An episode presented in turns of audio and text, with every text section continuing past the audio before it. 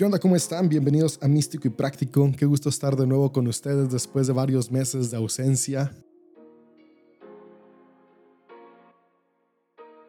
Y pues me emociona regresar. Estamos eh, regresando con una serie, la primera serie de este podcast que se llama Lucifer, Satán y el Ego. Estamos en el mes de octubre y el mes de octubre tiene una de mis celebraciones favoritas que es Halloween.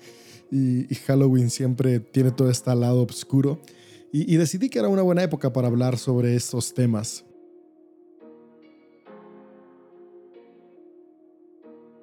Te dices, ¿qué onda con David? ¿No? Como que Halloween es de sus épocas favoritas. Sí, me encantan los disfraces, me encantan toda esta onda de películas eh, de thriller psicológico y, medio terror que salen. Eh, no me gusta mucho ver películas de fantasmas porque luego tengo pesadillas. Y sí es irónico, aunque no creo que existen.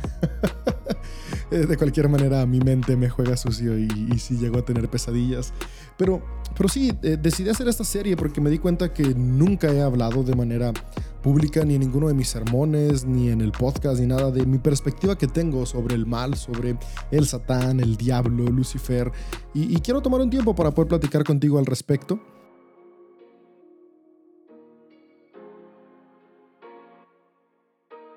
Y pues durante las siguientes semanas eh, vamos a estar platicando sobre distintos temas. Hoy, hoy voy a comenzar con el tema del origen del mal y después quiero platicar contigo eh, sobre uno de los eh, pasajes creo que más a mi modo de ver malinterpretados, que es el de la serpiente en el jardín del Edén. Después eh, ver cómo eh, hablar si Satán es el nombre del diablo o qué es y, de dónde viene la palabra Lucifer.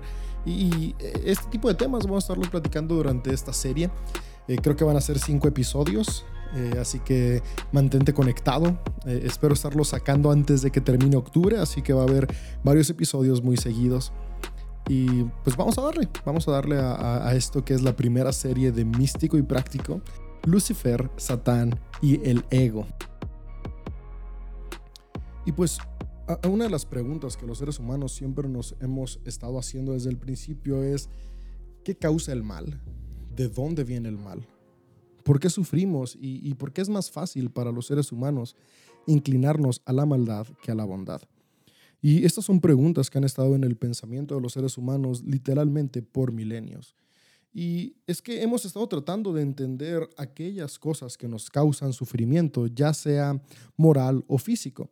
Y, a estas cosas que nos causan sufrimiento moral o físico es a lo que hemos llamado mal o maldad.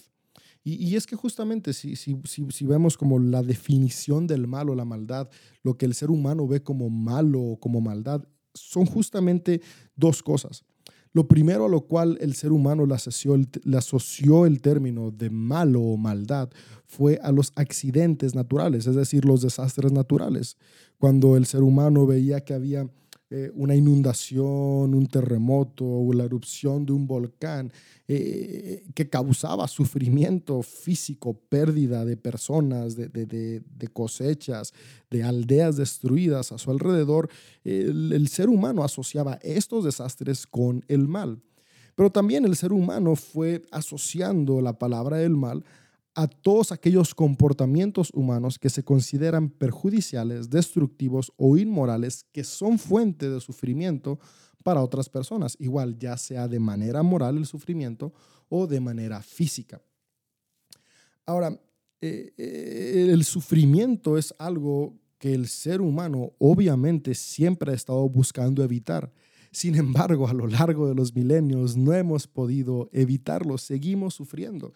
Y es que al final de cuentas vivimos en un universo que se mueve bajo las leyes de la entropía y la entropía es aquello que nos recuerda que siempre hay más caos que orden. Sin embargo, no tenemos que ver al caos como nuestro enemigo porque al final de cuentas del caos es que se puede crear vida. Pero que ya me estoy saliendo del tema. Vamos a regresar a, esta idea del mal, ¿no?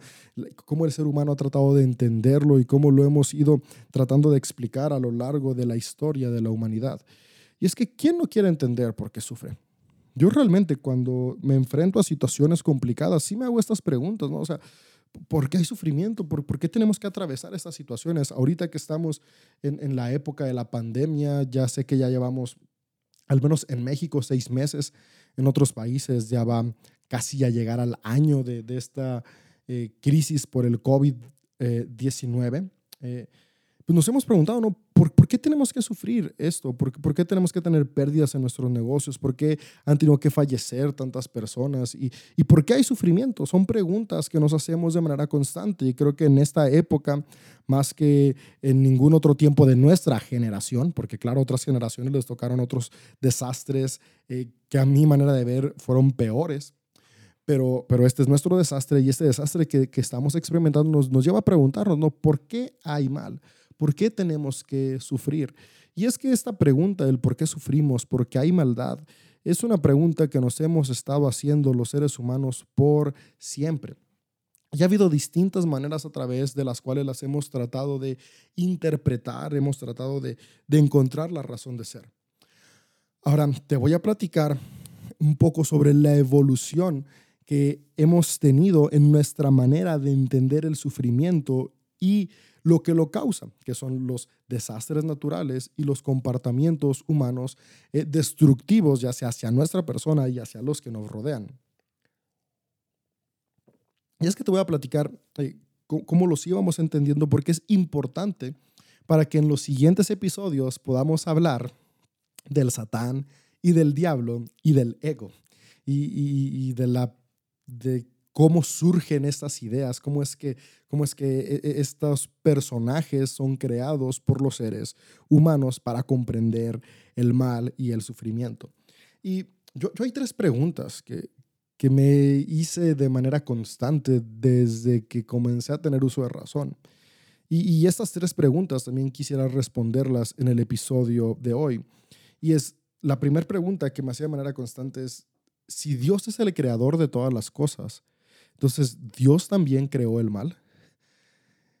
La siguiente pregunta que me, que me hacía y, que me hice durante mucho tiempo, hasta hace poco que llegué a una conclusión que trajo paz a mi corazón, es, es entonces, si Dios no creó el mal, entonces creó algún ser que es superior a los hombres, pero inferior a él, que es el encargado de hacer el mal. Es decir, creó a un Satanás metafísico, a un diablo eh, que, tiene una persona, que es un ser personal. Y, la siguiente pregunta que me hice, y yo creo que esta es la que muchos nos hemos hecho, especialmente cuando nos toca enfrentar sufrimiento, es, si Dios es bueno y todopoderoso, ¿por qué permite el mal? Y, pues son tres preguntas válidas y son tres preguntas que creo que todos nos hemos hecho en algún momento en nuestra vida. Y espero que al final de este episodio eh, pueda haber un poco de claridad al respecto. Y, si al menos no hay claridad, si podamos tener otras preguntas que nos permitan seguir avanzando hacia la claridad. Siempre preguntas de preguntas nos permiten avanzar hacia llegar a la respuesta. Pero vamos a entrar a, esta búsqueda de la respuesta, ¿no? De, por qué hay mal. Y para, para poder comprender cómo el ser humano ha ido evolucionando en la manera en la que percibe el mal, tenemos que primero eh, saber qué es algo que los seres humanos tenemos, qué nos diferencia de otras especies, porque, porque las demás especies que habitan nuestro planeta jamás se han estado preguntando por qué hay mal. Al menos eso creemos, no, no, no hay registros de que, de que los leones se pregunten por qué hay maldad, por qué hay cazadores, por qué de repente nuestras hábitats naturales se ven destruidas. Eh, no hay registros de que las aves, los patos, los peces se, pregunten y se hagan estas preguntas. Entonces, ¿por qué los seres humanos sí no las hacemos?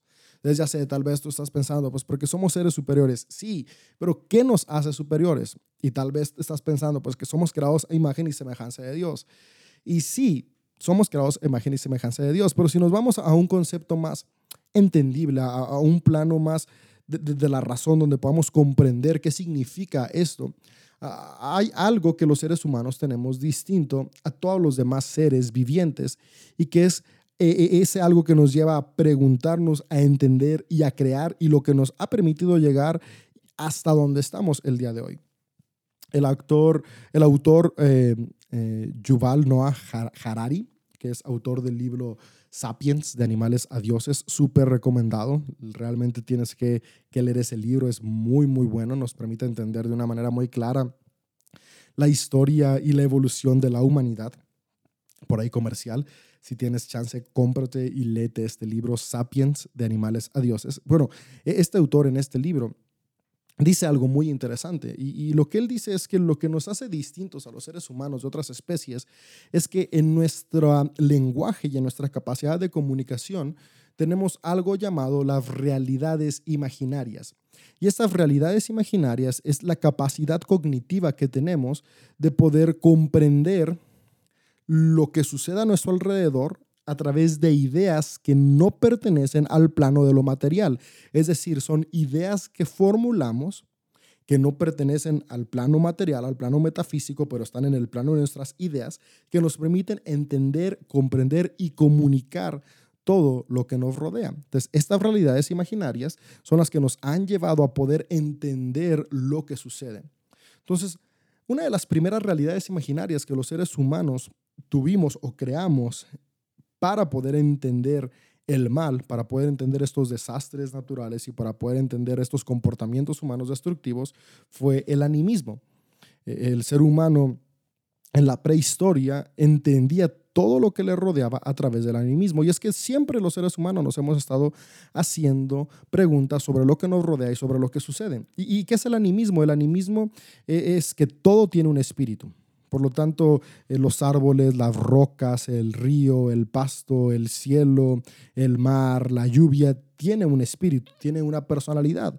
Y hay espíritus buenos y malos.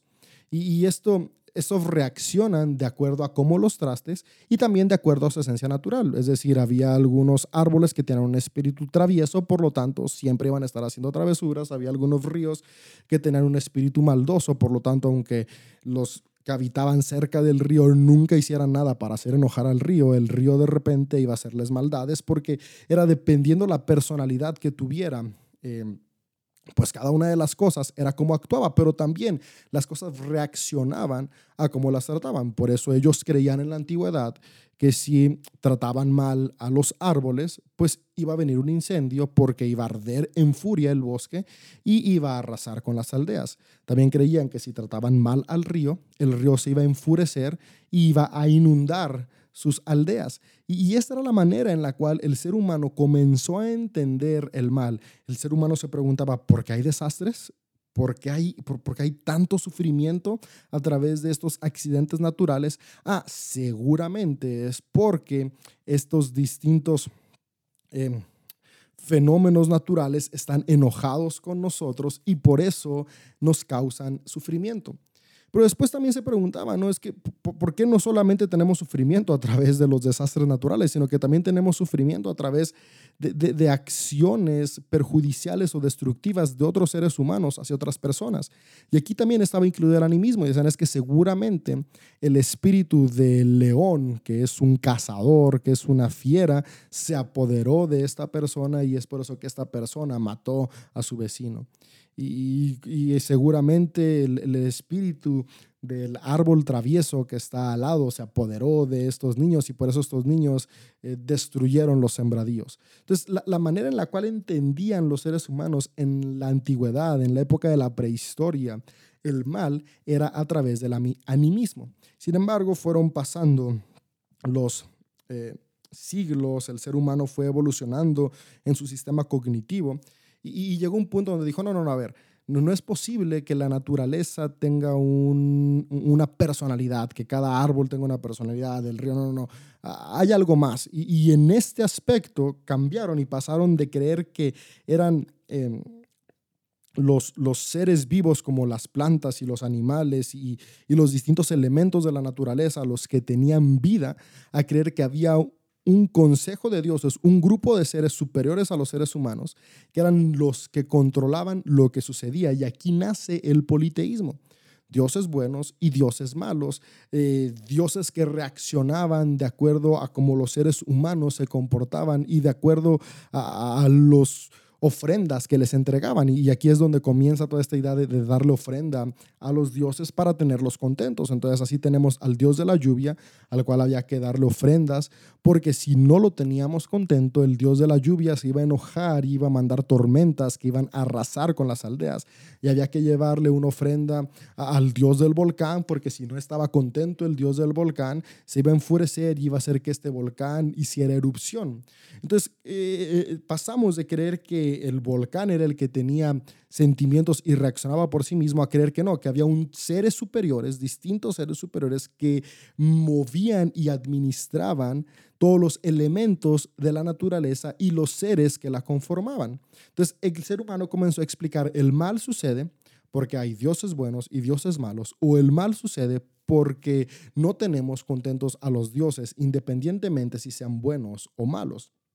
Entonces, el, ser humano comenzó a, darle explicación al, sufrimiento a través de que había seres superiores a nosotros que controlaban lo que sucedía y buscaron reducir ese sufrimiento tratando de tener contentos a los dioses, eh, sacrificándoles y entregándoles aún lo más preciado. Incluso aquí es donde comienzan a nacer los sacrificios incluso de los mismos niños. Ahora, tú y yo hoy lo vemos como una barbaridad y claro que es una barbaridad. Pero tenemos que entender que, que nacía del deseo de evitar el sufrimiento. Ahora, más adelante vamos a entender cómo eh, desear no sufrir nos lleva a cometer atrocidades tan grandes como humanidad, tales como sacrificar a tus propios hijos, cosa que no ha desaparecido desafortunadamente hoy en día, aún en, en la búsqueda de la autosatisfacción eh, hay, hay, hay, seres humanos que, que, a través de las guerras pues sacrifican a sus hijos e hijas, pero ya llegaremos a esto un poquito, un poquito más adelante. E, entonces, después del, del, politeísmo, el ser humano avanza y dice, ok, no, no, hay, no es que haya un montón de seres allá arriba, porque eh, una vez más, la, la capacidad cognitiva fue aumentando. El ser humano tiene esto extraordinario, que nuestra capacidad cognitiva aumenta con el paso del tiempo. Entonces nuestra capacidad cognitiva aumentó y, y el ser humano dijo, ok, no, no hay un montón de dioses, ahora solamente hay dos fuerzas. Y esto dio paso a que ahora el ser humano entendía el bien y el mal especialmente el mal, porque siempre hemos tratado de entender esta cuestión del sufrimiento y dijo, ok, entonces ya no se trata de un montón de dioses ahí arriba, ahora se trata únicamente de dos fuerzas, la fuerza del bien y la fuerza del mal. De hecho, en los escritos bíblicos encontramos mucho esta idea dualista. Podemos ver cómo, cómo se cree que, que, que está el bien y el mal luchando. Por ejemplo, en Isaías podemos ver que Dios Yahvé primero tiene que vencer al Leviatán, que es el causante del caos. Si nos vamos a, ver un poco de la historia de Levante, siempre está esta, serpiente marina que es la causante del caos en el mundo y para que pueda haber creación y tranquilidad, el Dios bondadoso y supremo tiene que vencer a esta serpiente. Entonces ahí es donde viene que, que Dios vence al Leviatán para que después pueda haber bondad y y, está esta lucha ¿no? entre, entre las fuerzas del bien y las fuerzas del mal. Ahora, e, e, esto llevó al ser humano a entender un poco mejor, porque ya no se tenía que hacer bolas en, en tenemos que agradar a 85 dioses distintos y si de repente a uno lo hicimos enojar ya va a haber mal porque seguía viendo mal. Y ahora no, no, no, hay dos fuerzas. Está la fuerza del bien y la fuerza del mal que constantemente están luchando. Entonces, ¿por qué no nos aliamos a la fuerza del bien y luchamos junto con ella para combatir el mal? Y, esta idea dualista tuvo mucha fuerza y, le permitió al ser humano comprender de una mejor manera por qué había sufrimiento. Entonces, ahora el ser humano entendía, hay sufrimiento, hay maldad, porque está la fuerza del mal. Y justamente aquí es donde comienza a surgir esta figura del Satán o del diablo, que viene evolucionando desde el politeísmo. Y de hecho desde el animismo. En el animismo pudimos ver que había, se creía que había eh, algunos eh, algunos árboles, animales que tenían un espíritu malo por naturaleza. Entonces de ahí pasa que había dioses malos y de dioses malos pasa que está la fuerza del mal. Y, aquí es donde comienza a surgir esta idea de, ok, entonces está Dios y está el diablo, el dualismo, ¿no? Y depende la, la expresión religiosa o de fe, la región en la que se estuviera hablando, tenían distintos nombres, pero siempre tenían este, e, e, esta constante o este punto en común Era una fuerza del bien y una fuerza del mal. Esto permitió que el ser humano pudiera comprender de una mejor manera por qué había sufrimiento. Y básicamente era, ok, cuando sufrimos es porque las fuerzas del mal, la fuerza del mal está tomando control sobre nosotros. Entonces, ¿qué hay que buscar? Hay que buscar que la fuerza del bien prevalezca.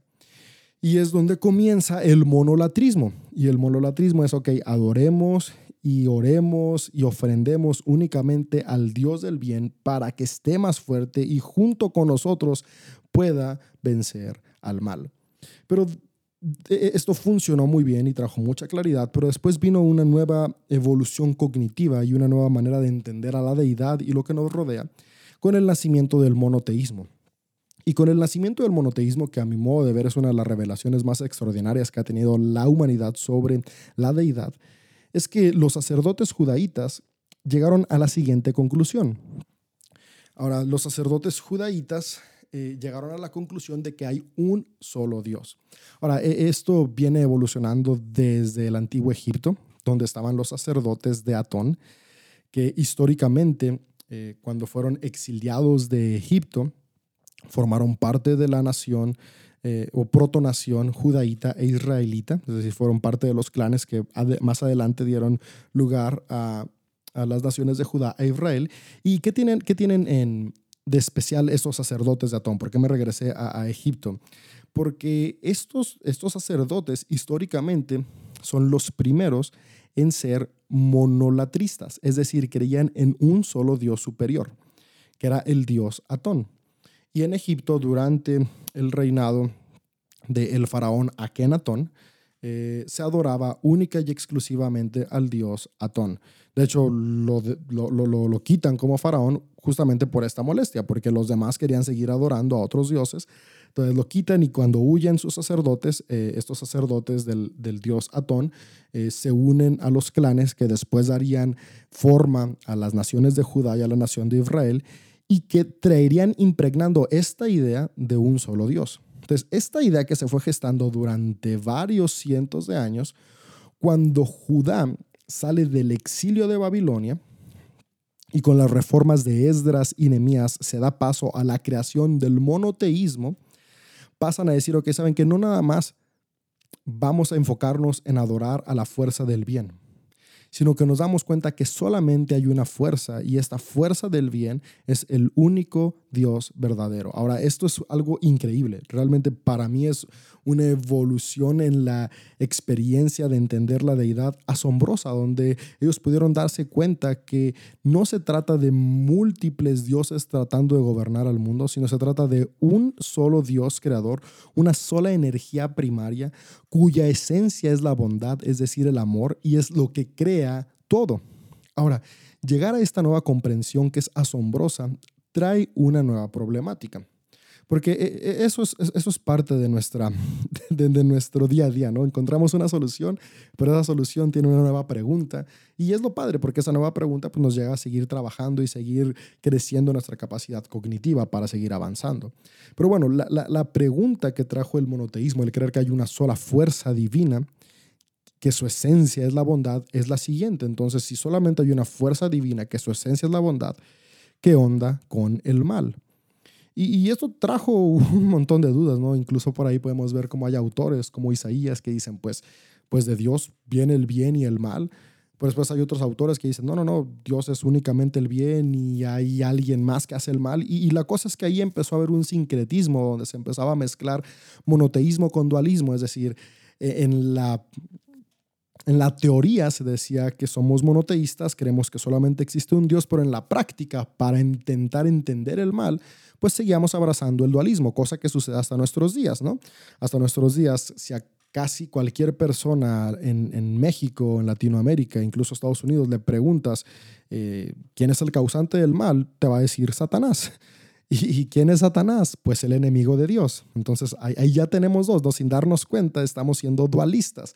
Eh, pero, pero la cosa es, es, es ¿por, qué está este dualismo? Porque estamos tratando una vez más de entender el mal, estamos tratando de comprender el mal. Pero el ser humano no se quedó en el monoteísmo. El ser humano ha ido avanzando, ha tenido eh, avances cognitivos y especialmente en la época de la ilustración hay un avance en la manera en la que el ser humano empieza a interpretar lo que le rodea. Y en la época de la ilustración, la ciencia comenzó a tener un peso muy fuerte.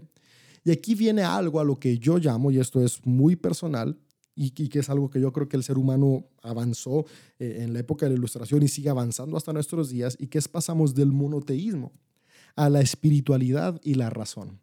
¿Y qué significa la espiritualidad y la razón? Es que pasamos a comprender a Dios a través de la experiencia. Es decir, experimentamos a Dios como la energía que da vida y que sustenta todo, cuya esencia primaria es el amor, a través de nuestra experiencia personal. Pero entendemos todo lo que nos rodea, incluyendo el mal, a través de la razón, es decir, las distintas ciencias que tenemos para poder comprender lo que nos rodea. Y, esta parte me encanta, ¿no? Porque, porque no estamos desechando la experiencia con la deidad, que es meramente mística, pero no nos estamos quedando únicamente con esta mística que, que no nos permite comprender del todo qué es lo que nos sucede, por, porque hay maldad, porque hay sufrimiento, sino que ahora también le damos paso a la razón a través de las ciencias. Son las razones por las que este podcast se llama así, místico y práctico, porque yo soy una persona que está convencida que al menos para nuestros días la mejor manera de comprender y experimentar a Dios es con un pie en la fe y otro pie en la razón, con un pie en la espiritualidad y otro pie en las ciencias. No solamente la ciencia, no solamente la espiritualidad, sino juntos en una tensión, en un equilibrio constante. Ahora, ver la vida y lo que nos rodea a través de, esta nueva perspectiva de espiritualidad y de razón, nos permite llegar a la conclusión y responder de una manera, al menos para mí, un poco más honesta y asertiva, el origen del mal. Ahora, comencé diciéndote hace rato que tres preguntas que yo me hice durante mucho tiempo es, ¿Dios creó el mal? Si Dios no creó el mal, entonces, ¿por qué sí y, creó todas las cosas? ¿Por qué creó a alguien para que causara mal? Es decir, ¿por qué creó un diablo? Y si Dios es bueno y todopoderoso, ¿por qué permite el mal? Pues a, través del conocimiento de la ciencia, a través del conocimiento y, el uso del razonamiento, yo creo que Dios nos dio un cerebro por algo para usarlo no está ahí de adorno, así que por eso estoy a favor de la ciencia y por eso creo que no está peleada para nada con la espiritualidad. A través de la ciencia, el ser humano ha logrado entender un poco más, no un poco más, sino muchísimo más el origen del mal. Primero, lo primero que la ciencia le aportó al ser humano es que logramos comprender que uno de los dos factores del mal, que son los accidentes naturales, ya no eran causados por dioses enojados o por fuerzas del mal que tenían poder sobre estas cuestiones o porque los, los elementos naturales tenían una, un alma y se enojaban y actuaban así. No, no, la ciencia descubrió que los accidentes naturales son justamente eso, accidentes que son parte de, de la entropía de nuestro mundo pudimos darnos cuenta que los terremotos son movimientos de las placas tectónicas porque vivimos en un mundo que está en constante movimiento, como nuestro planeta es parte de un universo que está en constante movimiento y ese constante movimiento nos lleva a experimentar accidentes naturales pudimos darnos cuenta que los huracanes y los terremotos no son dioses enojados, mandándonos vientos fuertes para castigarnos. Nos dimos cuenta que son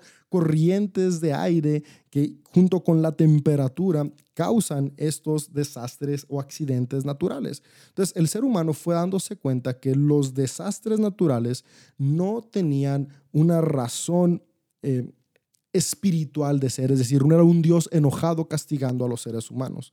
Por ejemplo, en la antigüedad podemos leer en Génesis, creemos que el diluvio fue causado porque Dios estaba enojado con los hombres. Hoy en día sabemos que Dios no se enojó con los hombres, simplemente los seres humanos estaban asentados cerca de lugares donde ríos se desbordaban y había inundaciones muy fuertes de manera constante. Ahora, ¿por qué los seres humanos se asentaban cerca de ríos? Porque la agricultura necesitaba el agua.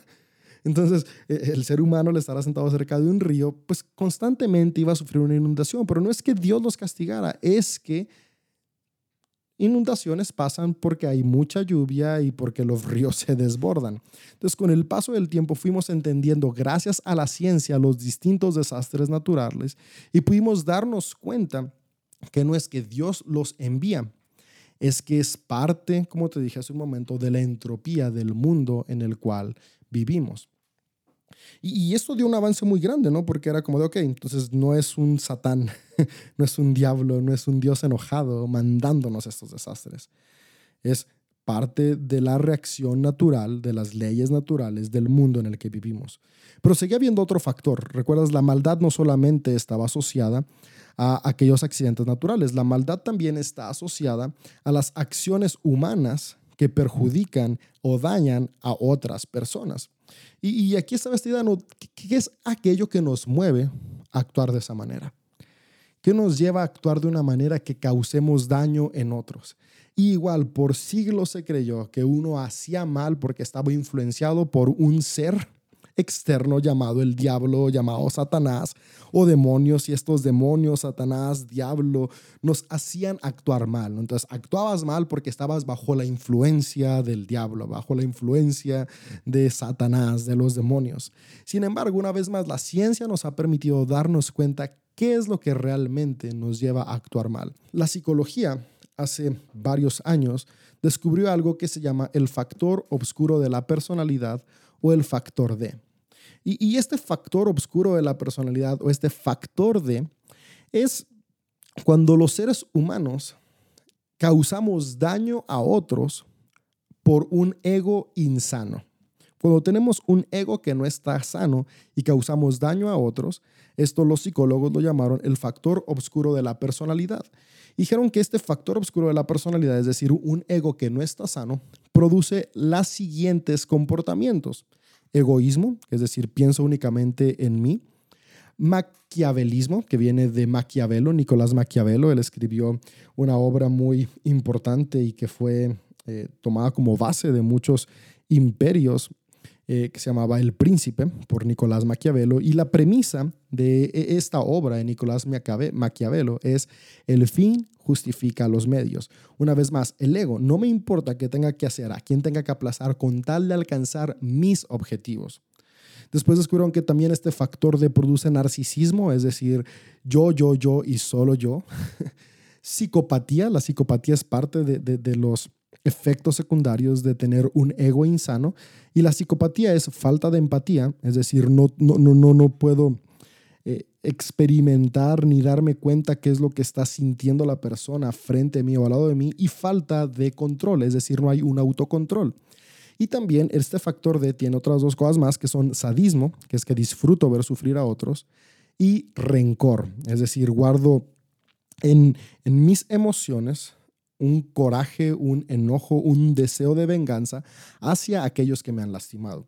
Entonces la psicología descubrió que el factor oscuro es el ego insano y este ego insano es el que lleva a las personas a tener actitudes que dañan y lastiman a los que están a su alrededor. Por lo tanto, hace unas décadas atrás, la psicología nos permitió comprender esta otra parte del mal que aún no teníamos resuelta. Y nos dimos cuenta que hacemos mal no porque tengamos la influencia de un demonio, de un diablo, de un satanás. Actuamos mal porque tenemos un ego insano. Y, y, entonces yo podría llegar a la siguiente conclusión. El causante del mal no es Dios, es el mismo hombre. El nombre del mal no es Satán. El causante de los males que los hombres eh, llegamos a ser no es el diablo o los demonios. No, tiene un nombre más humano que nada y más eh, presente en todos que nada que se llama ego.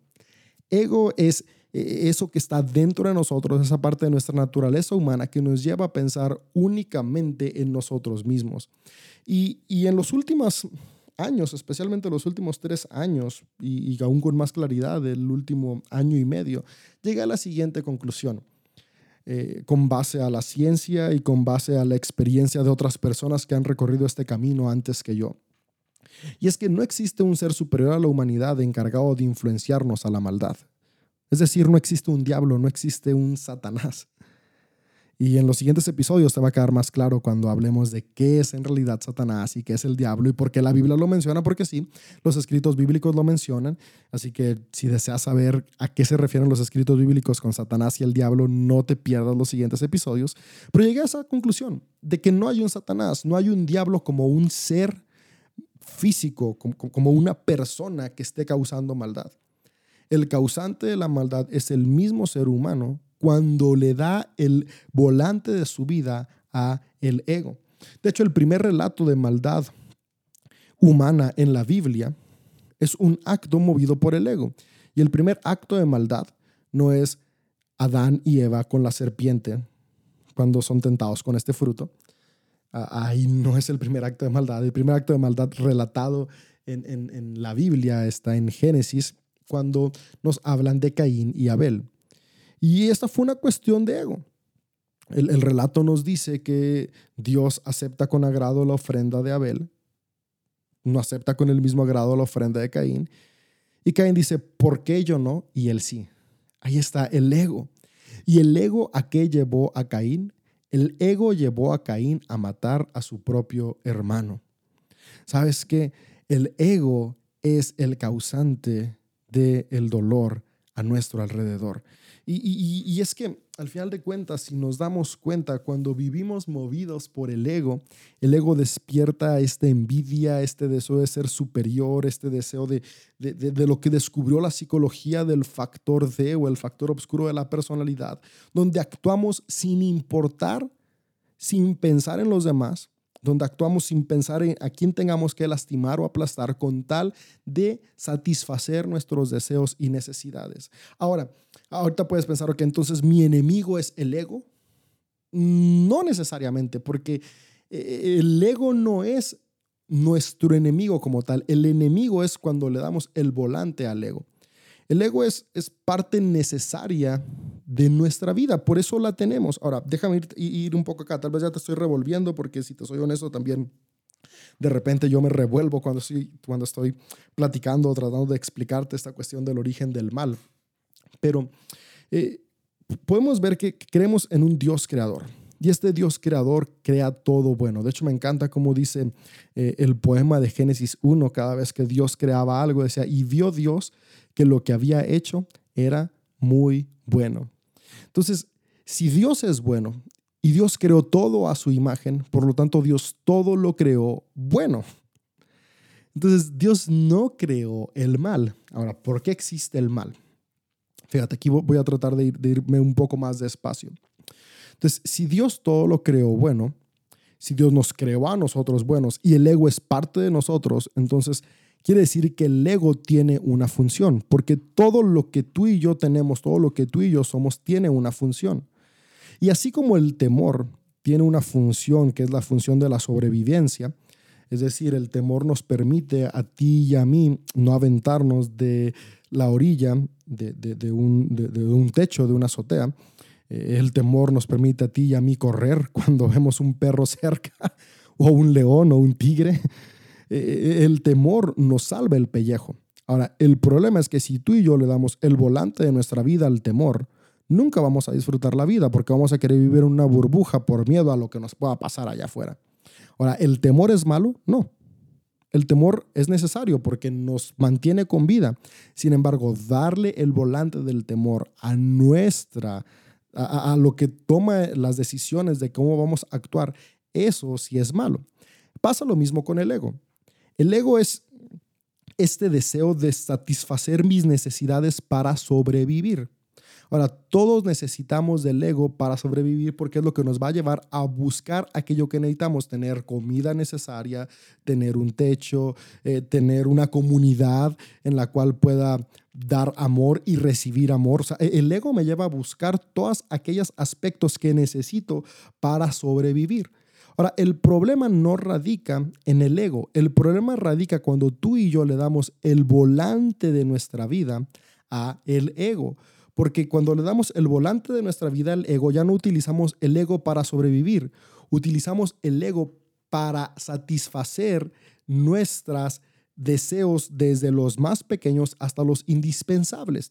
Y fíjate, me, me gusta mucho esto. O sea, si el mal existe, y está presente, pero Dios todo lo que crea es bueno, e-, entonces, ¿qué onda? No? Aquí, parece que hay una contradicción, que hay una, hay una dicotomía. Aquí tenemos esta...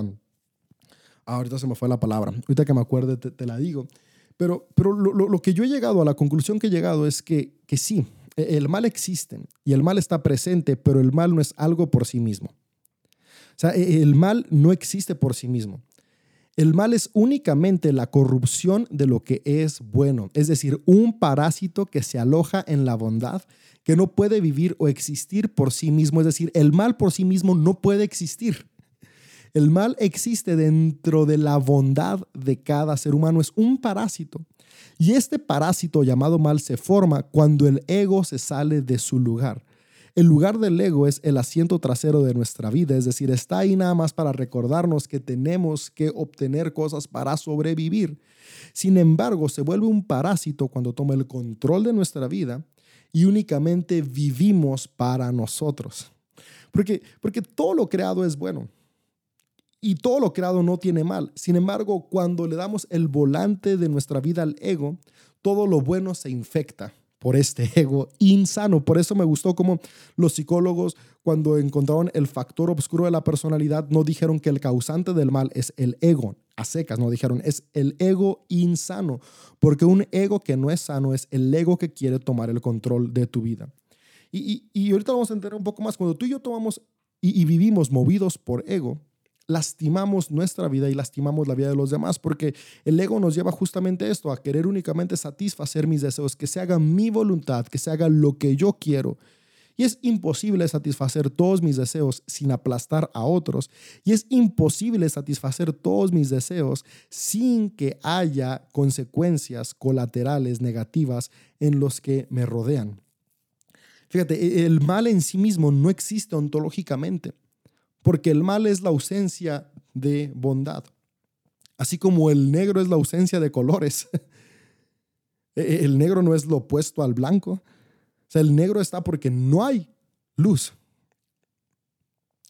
E-, de la misma manera, el mal no existe el mal es nada más cuando hay ausencia de bondad. Entonces, aquí, bueno, no existe o sí existe. O sea, lo experimentamos, experimentamos las consecuencias del mal, pero el mal no tiene una personificación. Por eso llegué a la conclusión de no hay un Satanás, no hay un diablo como ser. Ahora, sí hay mal causado por los seres humanos cuando tenemos ausencia de bondad. Fíjate, Descartes dice lo siguiente. Según la filosofía, el mal no es nada real, sino solo una privación. Eh, eh, me encanta esta parte. El mal no es nada real, es decir, no es nada metafísico, pero sí es una privación. ¿Privación de qué? Descartes no lo dice, pero yo te lo digo, la privación de la bondad. Cuando tú y yo privamos a nuestra vida de ser movida por amor y el ego toma el control, hay mal. Sartre, otro filósofo, dice lo siguiente, el mal es el otro nacido del miedo que el hombre honesto tiene ante su libertad ah, esta frase me, me, vuela la cabeza, porque al final de cuentas el mal es esto. Pudimos ver que el ser humano es libre, Dios lo hizo libre y, y, esta libertad es la que nos hace humanos. Sin embargo, cuando vivimos con miedo ante esta libertad, nace algo que se llama maldad. Ahora, la maldad nace del miedo que el hombre tiene, es decir, una de esas acciones hechas, movidos por nuestro ego, cuando nuestro ego toma el volante y termina diciendo Sartre, el mal es nada más una proyección distorsionada de lo que debe ser. Es decir, tú y yo nacimos, tú y yo fuimos creados para ser seres humanos que vivimos movidos por la bondad, por el amor, por la imagen que tenemos. Tenemos la imagen de Dios y Dios es amor. En Dios no hay otra, no hay maldad, en Dios no, no, no, no hay mal, Dios es bueno. Sin embargo, cuando hay una proyección borrosa de esto, hay maldad porque estamos movidos por el ego. Ahora, fíjate cómo el mismo ego nos ha llevado a experimentar los males que tenemos. Si leemos una vez más la historia de la humanidad, podemos ver que la agricultura nació porque el ser humano estaba buscando satisfacer su necesidad, no de alimentarse, sino satisfacer su necesidad de comodidad. La historia incluso nos enseña cómo el ser humano, una vez que, alcanzó la cúspide de la revolución agrícola, comenzó a enfermarse más. porque tenía una alimentación menos balanceada. Y, comenzó a ser más débil porque se movía menos. Ahora eh, la agricultura eh, hacía que sus rodillas se desgastaran, su espalda se desgastara, su movimiento no era igual de atlético que cuando éramos cazadores y recolectores. Históricamente, volver agricultores, pasar de la recolección y la cacería a la agricultura, nos llevó a tener más enfermedades. Ahora los seres humanos pensaban, son los dioses que nos castigan. No, no, no. Es tu ego que te llevaba a querer estar más cómodo, el que te llevó a tener consecuencias. Ahora, los desastres naturales siempre han estado ahí, pero yo siempre me he hecho una pregunta, ¿por qué al ser humano le encanta hacer ciudades gigantescas con edificios altos en los lugares más peligrosos? ¿Por qué donde hay sismos fuertísimos, seguimos construyendo ciudades y rascacielos? ¿Por qué donde hay inundaciones seguimos construyendo casas? Y de nuevo, desde la antigüedad ha sido por comodidad. El ser humano comenzó a sentarse donde había grandes fuentes de agua para la agricultura. Entonces, ¿por qué tenían constantemente inundaciones?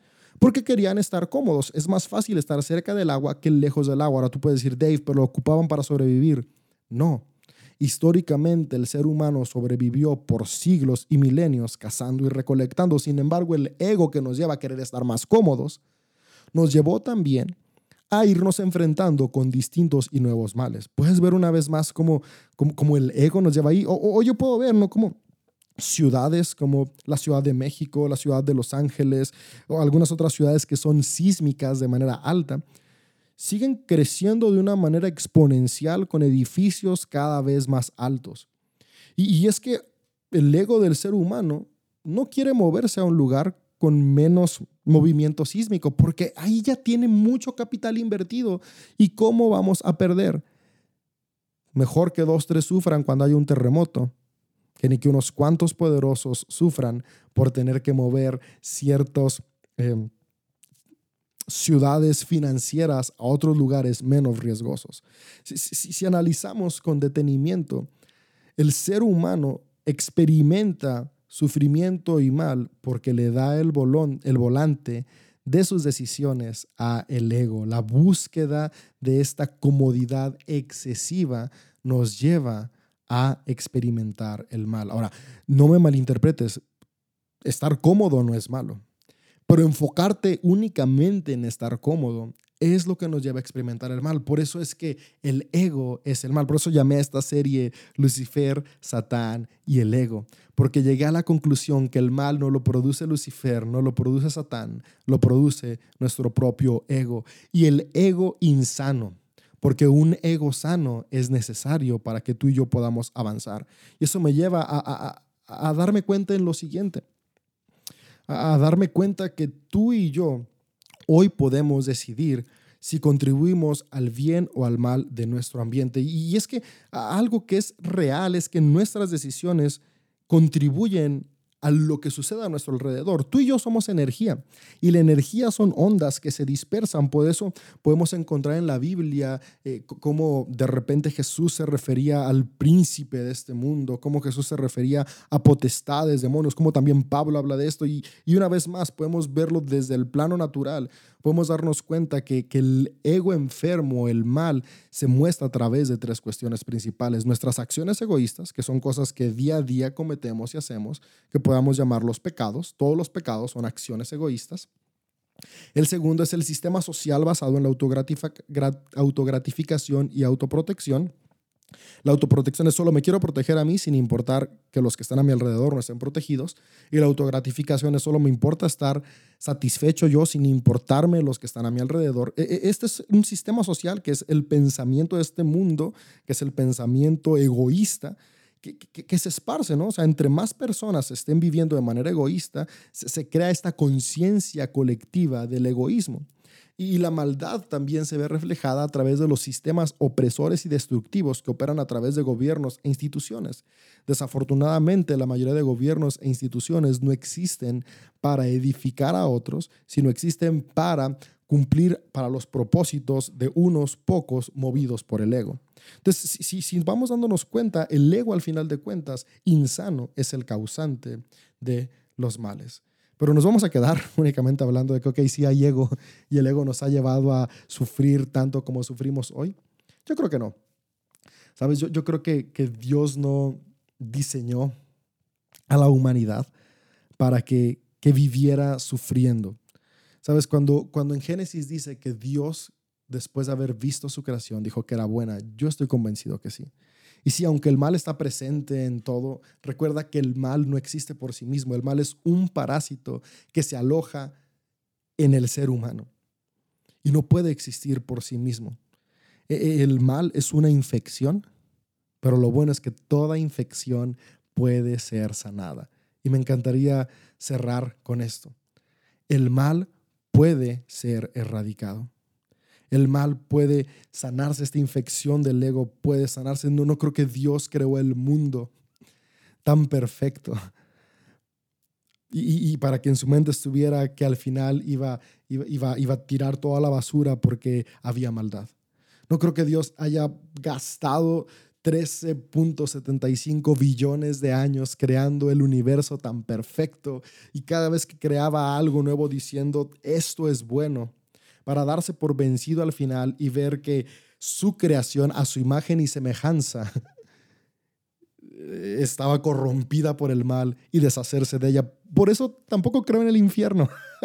y eso lo voy a decir en el episodio 4. ¿Por qué no creo en el infierno? Porque no creo que Dios creó todo tan perfecto para al final darse por vencido en su obra maestra, en lo único que está, su imagen y semejanza, que es la humanidad. No, yo creo que la creación fue creada para el bien, para la bondad. Por eso Dios decía, es bueno. La cosa es que tú y yo vivimos de acuerdo a lo que nos enfocamos. Y, hay dos cosas en las cuales podemos enfocarnos para vivir. Hay, dos motores principales. El ego, que es mi enfoque personal, o el amor, que es un enfoque colectivo. Yo hoy quiero animarte a algo. Aunque sabemos que hay mal a nuestro alrededor, hoy tú y yo podemos decidir enfocarnos en lo que es bueno. Hoy yo quiero animarte a que comencemos a programar nuestra mente hacia lo bueno, hacia lo justo, hacia lo amable. Que concentremos nuestra mirada en lo bueno. Que, que podamos tener una expectativa por lo bueno, porque todo comienza con nosotros. Sí, hay mal, pero recuerda, el mal es un parásito que se alimenta de nosotros. Si tú y yo dejamos de alimentar el ego insano y nos enfocamos en lo bueno, programamos nuestra mente para lo bueno, juntos podremos combatir el mal. Y Jesús a eso vino. Jesús vino a transformar nuestra mente. Jesús vino a recordarnos que tú y yo no fuimos creados para vivir movidos por el ego. Jesús vino a recordarnos que fuimos creados para vivir movidos por el amor, que es la contraparte del ego sano. Cuando tú y yo vivimos amando, podemos tener un ego sometido y un ego sometido elimina y erradica la maldad que causa sufrimiento. Yo, yo creo que juntos podemos experimentar esto que Jesús llamó el reino de los cielos y Jesús dijo en la tierra. Porque a veces pensamos que, que vamos a tener ausencia de mal cuando partamos de este mundo. ¿Sabes qué? Yo honestamente no sé qué hay después de este mundo y nadie sabe. Pero lo que sí sé es que Jesús nos enseñó que en este mundo podemos vencer el mal con el bien. Así que por eso yo quiero invitarte a que podamos ser hombres y mujeres que hagamos la diferencia. ¿Sabes que no importa si crees en Dios o no crees en Dios? Si crees en el amor, tú puedes hacer la diferencia. No importa si tú profesas una religión cristiana, una religión islámica o si profesas budismo u otra expresión de espiritualidad, mientras te enfoques en el amor, podemos hacer la diferencia porque Dios no tiene nombres, Dios tiene esencia y su esencia es el amor. Y, sí, yo como cristiano lo veo a través de Jesucristo, pero Jesucristo es nada más y nada menos que la imagen visible del Dios invisible. Y el Dios invisible es amor. Por lo tanto, tú lo veas como lo veas, mientras te enfoques en que es amor, juntos podemos cambiar nuestro mundo. Porque ahora mientras, mientras estamos en este proceso de sanidad, la luz del amor puede comenzar a brillar y resplandecer. Y entre más resplandece la luz, hay menos obscuridad. Es decir, entre más amamos, hay menos ego insano causando dolor.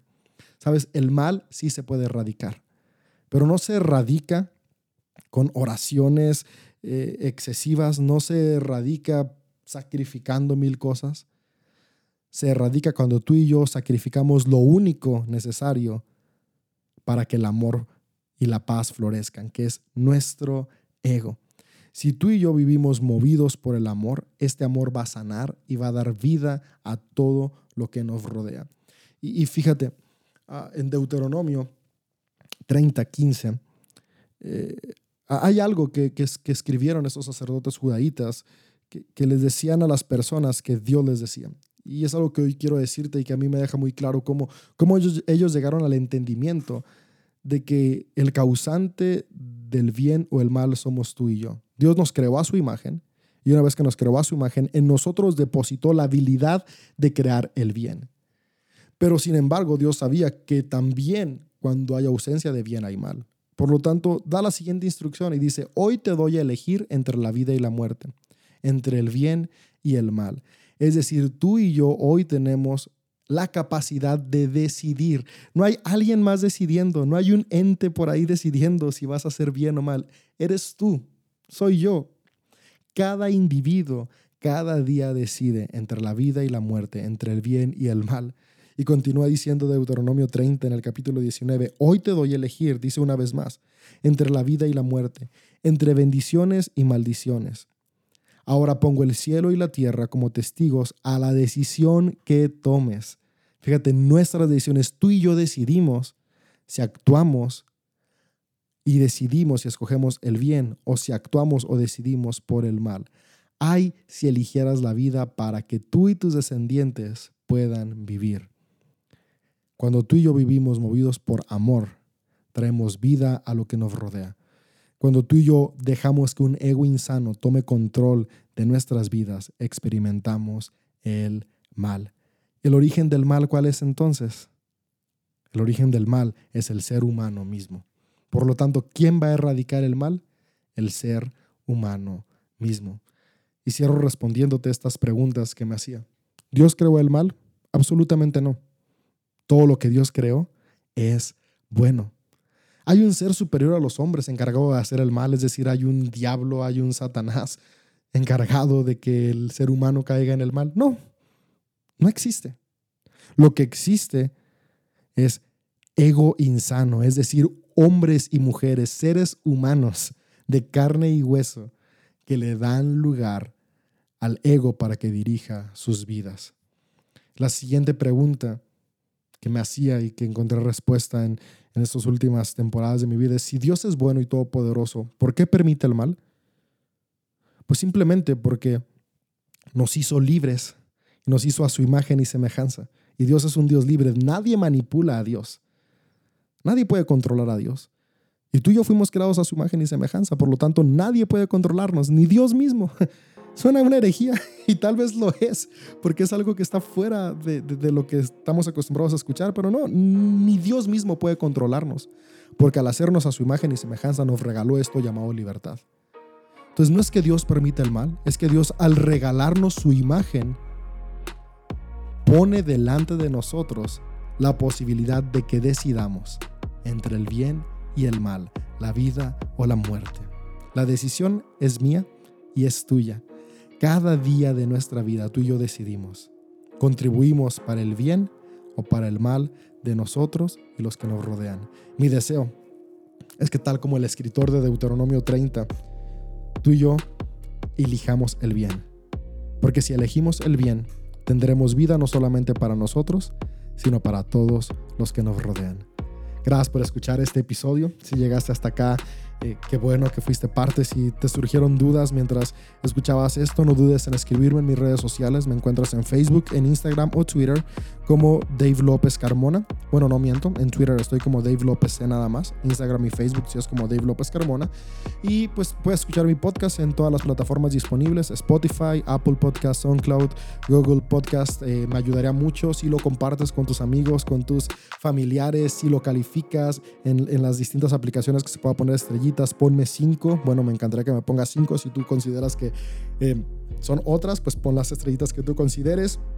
Eh, dale follow, sígueme eh, en, las distintas plataformas de podcast. Y también te recuerdo que alterno a este podcast de Místico y Práctico, hace unas semanas comencé un nuevo proyecto junto con varios amigos de Latinoamérica eh, que se llama Dice Así, junto con mi amigo Andrés Marín, mi amigo Nader, M. Cárdenas, Jano.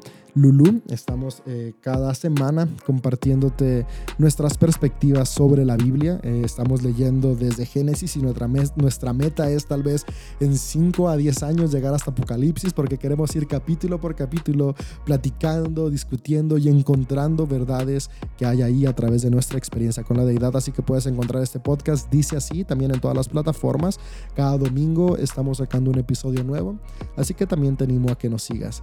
Gracias por escuchar místico y práctico y nos vemos en el siguiente episodio para seguir con esta serie Lucifer, Satán y el ego.